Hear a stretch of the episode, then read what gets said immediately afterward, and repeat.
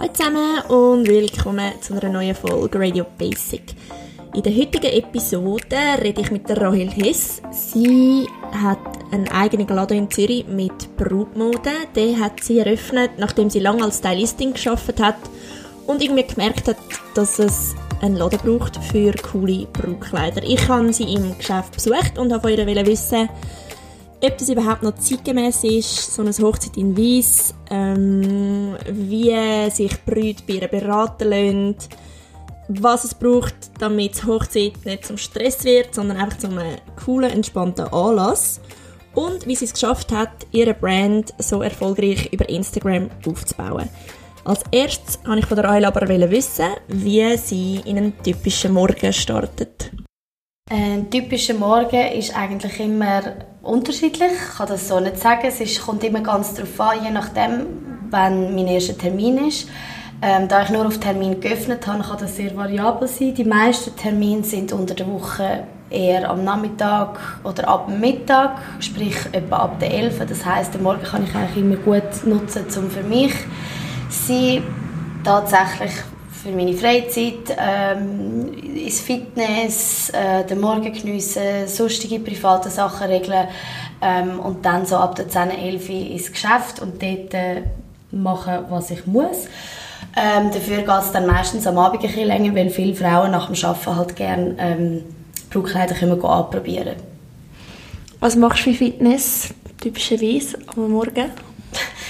Eigentlich nichts Spezielles. Tatsächlich tue ich mich einfach auf dem Laufband äh, abrackern und dazu danach dann meistens noch in Übungen für Bauch, Beine, Po, wie man es so kennt. Sehr gut.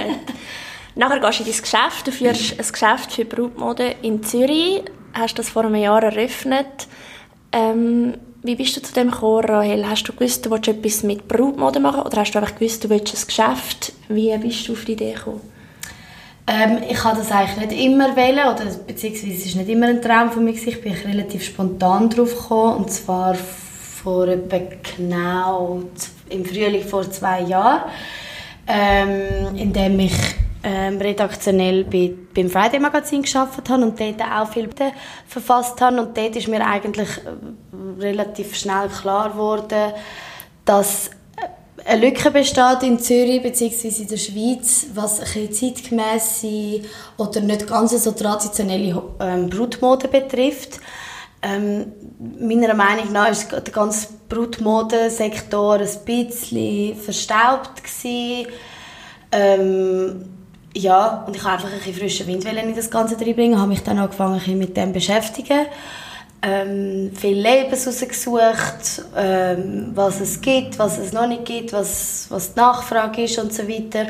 Und hatte dann auch sehr viel Glück gehabt und bin zu der richtigen Zeit am richtigen Ort gewesen. und so hat sich dann das alles relativ schnell und gut ergeben, ja.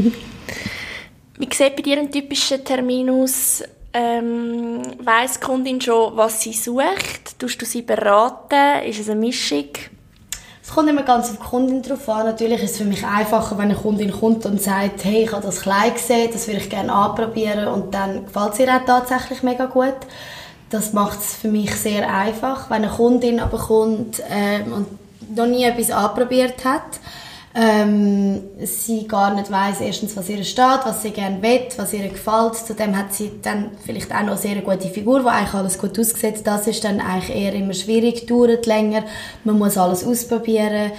Ähm, in solchen Fällen hat die Kundin eigentlich am meisten schwieriger, sich zu entscheiden. Also es kommt eigentlich immer ganz auf die Kundin drauf an. Für mich ist es natürlich eigentlich fast schon besser, wenn eine Kundin vielleicht schon im einen oder anderen Laden war und ich weiss, in welche Richtung dass es gehen soll, anstatt wenn sie sich noch überhaupt keine Gedanken gemacht hat. Mit wem kommt die Kundin typischerweise in den Laden? Mit der besten Freundin, mit der Mami? Ähm, was ratest du da, Mick? Je mehr Leute, desto besser? Oder lieber einfach auf sein eigenes Gefühl hören? Definitiv nicht. also, auch das ist für mich und wie auch vor allem für die Kundin sehr anstrengend, wenn viele Leute dabei sind. Es kommt natürlich auch auf das Selbstbewusstsein der Kundin an, aber im Normalfall, egal wie selbstbewusst ich eine Kundin einschätze, je mehr Leute dabei sind, desto anstrengender ist es und desto verwirrter ist auch in den meisten Fällen die Kundin. Also es ist also auch schon vorgekommen, dass eine Kundin gekommen ist, sie ist total überzeugt gewesen, ist in einem zweiten Termin gekommen, hat es noch ihren Freundinnen zeigen und ist dann rausgelaufen und hat zwei andere Kleider als Favoriten plötzlich gehabt, was ich finde, ist einfach ist eigentlich ein bisschen sinnlos, weil im ersten Moment hat sie eigentlich gewusst, was sie will und lässt sich dann so beeinflussen, dass es völlig in eine andere Richtung geht. Ähm, zurück zu deiner Frage. In den meisten Fällen ja, bringen Kundinnen eins bis drei Leute. Ich habe mittlerweile aber auch ausdrücklich auf meiner Homepage gesagt, dass ich nicht mehr als drei bis vier Leute da haben will. Ähm, genau, es sind meistens ja Mamis, Schwestern, beide die härtesten Kritiker und auch die ehrlichsten aber. Und ja, sonst Freundinnen, in seltenen Fällen mal der Vater, aber ja, in den meisten Fällen sind es Mami, Freundinnen, Schwestern.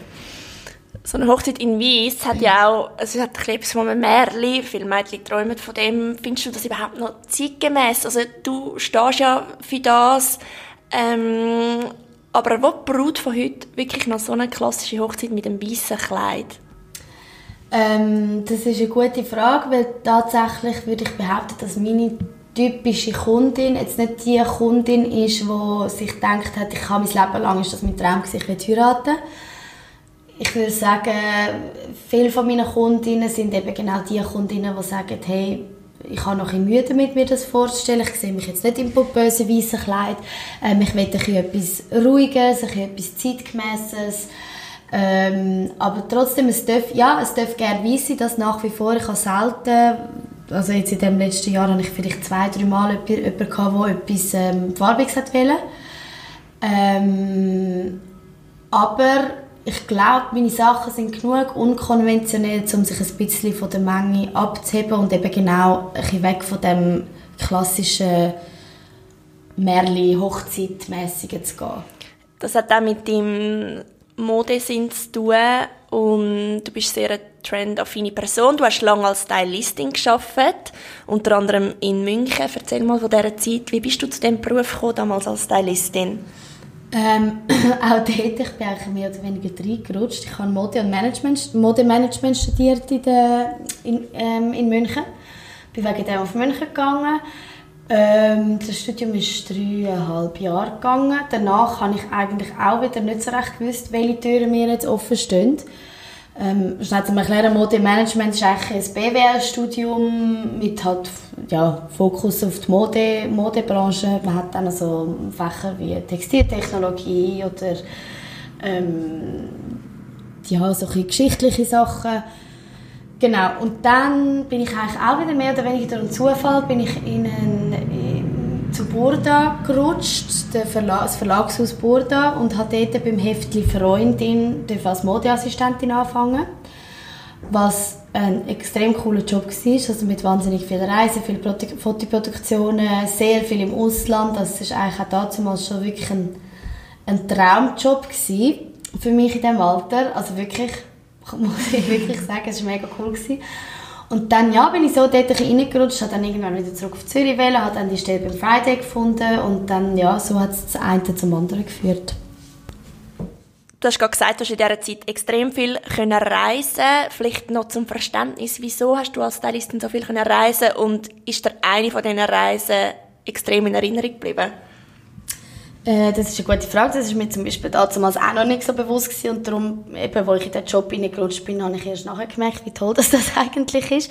Äh, ich erkläre es eigentlich immer so, in diesen Heftchen sieht man ja oft ähm, so zehnseitige Fotostrecken zum Beispiel und die werden eigentlich in den meisten Fällen im Ausland geshootet. Das heißt im Winter ähm, haben wir jeweils eine grosse, eins bis zwei grosse Reisen gemacht in den Süden, also dementsprechend wirklich weit weg, wie Kapstadt, Miami oder so.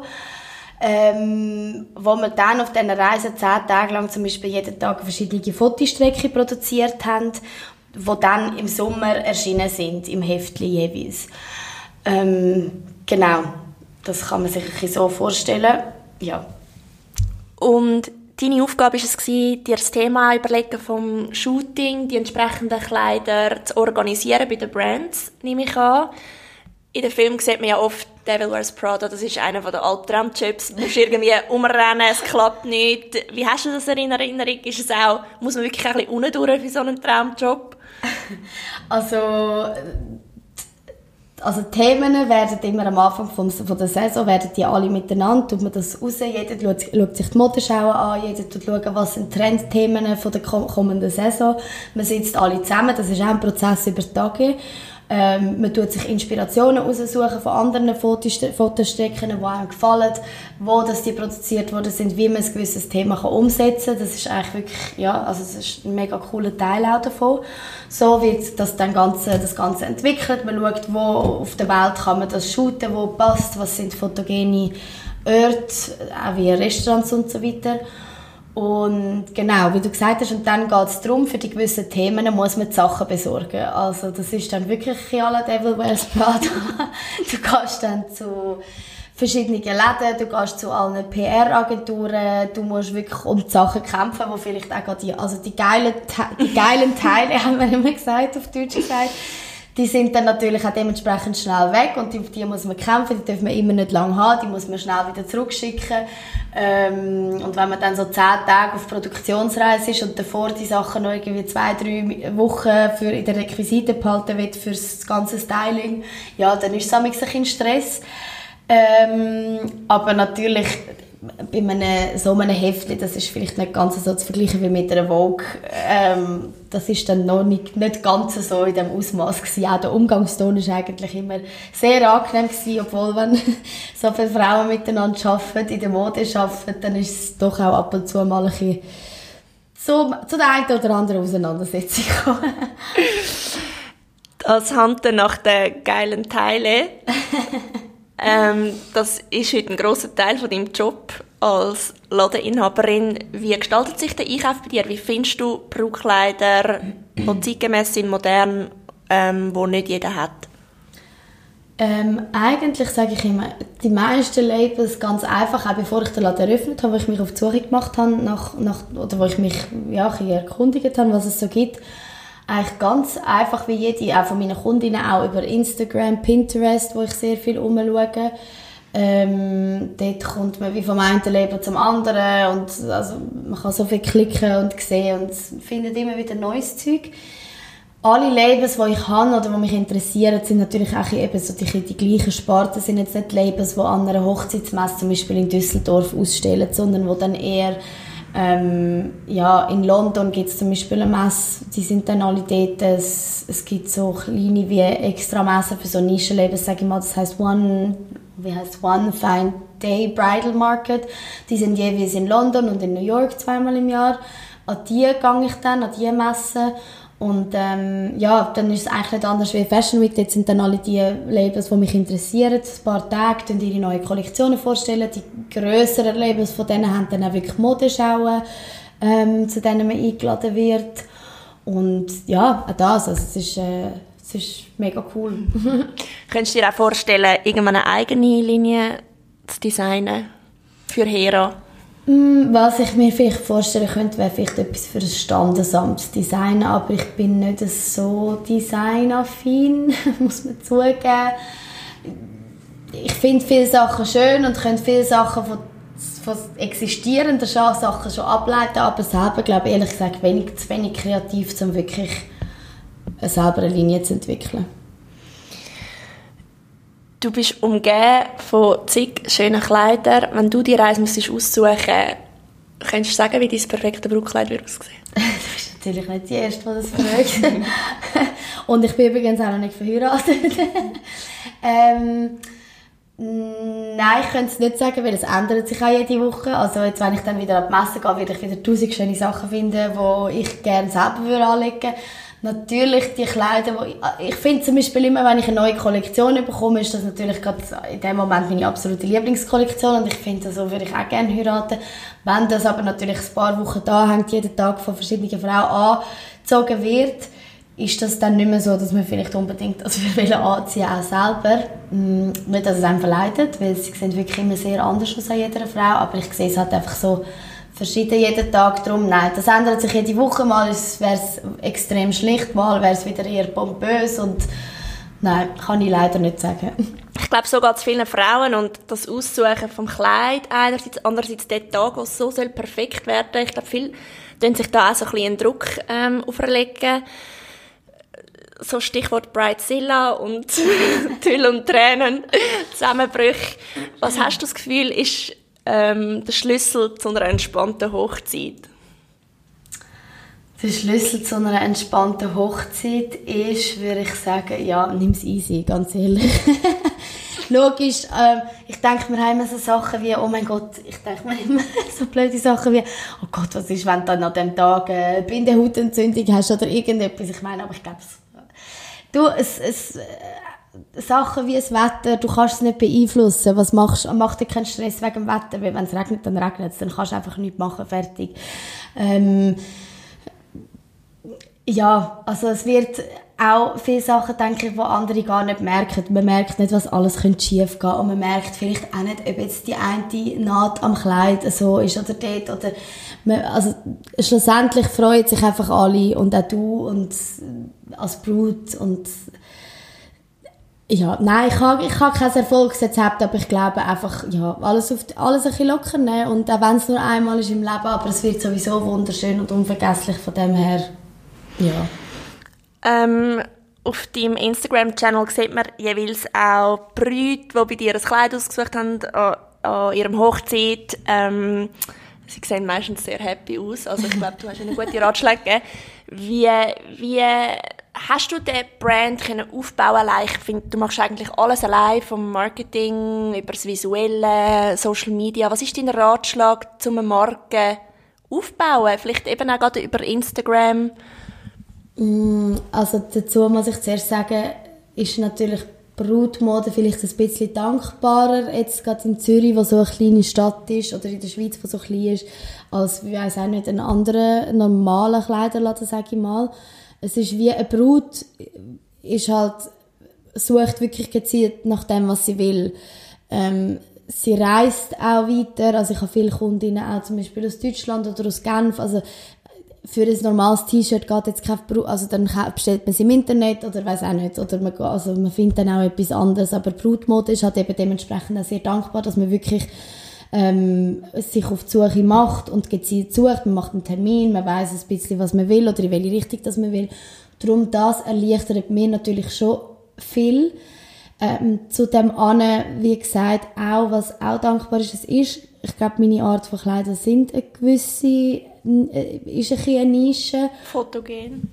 ja, sind auch fotogen, aber ich meine jetzt vom Stil sind es wirklich eine Nische und darum ist das Interesse bei meiner Eröffnung auch relativ groß auch von der Presse her, was mir sehr viel Presse gebracht hat und dementsprechend ja, hat sich das recht schnell verbreitet und was auch sehr dankbar ist, eben wieder zurück zum Brutmodending. Es gibt jetzt, wenn ich habe mir jetzt glaube ich langsam nach einem Jahr auch ein bisschen Namen gemacht. Es gibt jetzt irgendwie drei, vier Brutmodenläden in Zürich. Eine Brut schaut sich die drei, vier Läden an und geht dann vielleicht in zwei oder drei davon und einer davon ist jetzt halt Hera.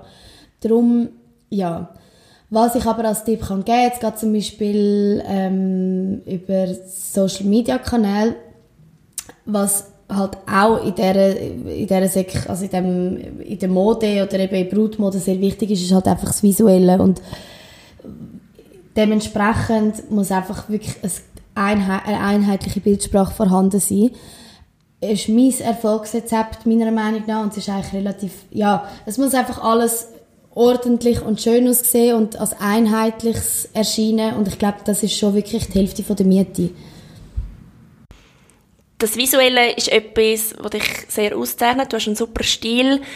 Ähm, am Morgen, wenn es schnell geht, du musst ins Geschäft, was ziehst du an, in was fühlst du dich immer wohl? Ähm, also tatsächlich geht es bei mir erstens nie schnell am Morgen und zweitens habe ich nie genug Zeit am Morgen trotzdem. Nein, ich bin immer so langsam am Morgen und weiß auch nie, was ich anlegen soll. Ähm, dementsprechend, was ich immer im Geschäft habe, ist tatsächlich meine schwarze Schlagjeans und ein paar ähm, Kitten. Das ist so ein mein Standard-Outfit, wenn ich wirklich nicht weiß, was anlege, ich lege immer das an.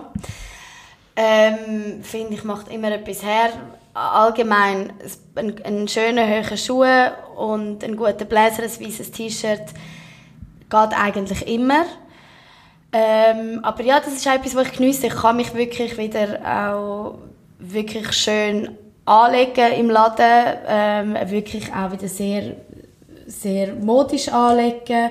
Ähm, das macht mir natürlich auch grosse Freude. Dafür laufe ich in der Freizeit praktisch nur noch mit Leggings rum, weil ich mich nicht mehr anständig anlegen Aber nein, ähm, zurück zu der Frage. Gute Schuhe sind sehr wichtig. Saubere, gute, schöne Schuhe, schöne Accessoires, ein guter Bläser, ob kariert oder dunkelblau oder schwarz, geht immer. Gute Basics, weiße T-Shirt, schwarze T-Shirt, graue T-Shirt, schöne Jeans. Ähm, ja, das Wichtigste ist so ein seine zehn Lieblingsteile im, Jean, im Schrank zu haben, wo man eigentlich alle beliebig miteinander kombinieren kann und dann bist du eigentlich immer anständig angelegt. Und los geht's. Ja. du hast vorher die Freizeit angesprochen. Gibt es die überhaupt bei dir? Kannst du abschalten von deinem Geschäft oder ist es etwas, was permanent ein bisschen im Hinterkopf trägt? Ich stelle mir das auch als rechter Druck vor, so einen Laden zu führen, die Umsätze zu generieren. Wie, wie handelst du das? Ähm, also ich kann prinzipiell, eigentlich bin ich schon immer der Typ der sehr gut kann abschalten so ist es nicht. Nein, ähm, ich meine, was ich immer sage, ich arbeite mittlerweile halt immer am Samstag. Ähm, das ist für mich kein Problem. Du wir dementsprechend versuchen, den Montag möglichst frei zu behalten. Geht auch nicht immer, wenn es nur ein Termin ist am Montag. Es ist trotzdem, das, das merkt man ein bisschen. Es ist auch, wenn es jetzt zum Beispiel nur ein Termin ist am Montag, du bist trotzdem, schaltest nicht komplett ab und am Montag läutet halt das Telefon entsprechend, was vielleicht am Samstag nicht wäre, wenn du sonst Wochenende hast. Ähm, es kommen immer E-Mails rein, die du dann dementsprechend auch tust, ähm, tust beantworten ähm, also wirklich ein richtiger Ruhetag in der Woche ist wirklich der Sonntag und sonst bist du logisch. Schaust immer ein drauf, aber ja, also es ist jetzt nicht so, dass ich mich von dem stressen lasse. Ich sage immer, es ist tatsächlich und das ist das Schönste, was ich kann behaupten. Es ist für mich nicht, also ich fühle mich auch nicht, als würde ich schaffen, wenn ich das mache. Von dem her, es ist okay. Und ja, ein gewisser Druck ist da. Natürlich gerade jetzt nach dem ersten Jahr. Es muss, also es ist jetzt ein Jahr ist vorbei. Jetzt kommt der erste Jahresabschluss, der versprochen wird, und ich auch sehr gespannt darauf bin. Ähm, ja, es ist ein gewisser Druck da und es ist auch ein gewisses Ziel da in der nächsten zwei Jahre, sage ich mal. Und ähm, ja, ich hoffe, dass man das gut möglichst kann erreichen kann. Ein Jahr her ist vorbei. Was war der schönste Moment in diesem Jahr?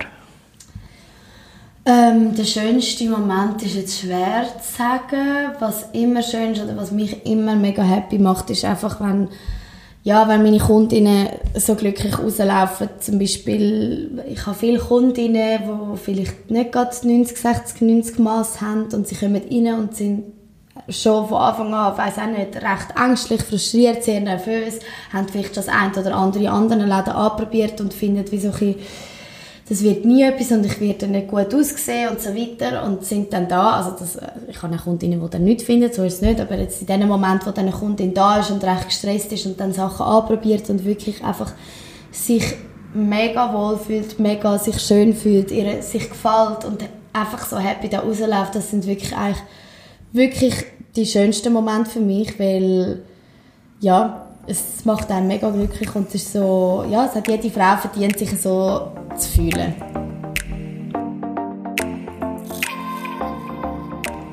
Danke euch viel, vielmals fürs Zuhören und danke dir, liebe Rahel. Ihr findet Rahel unter www.hera-zürich mit ue.ch.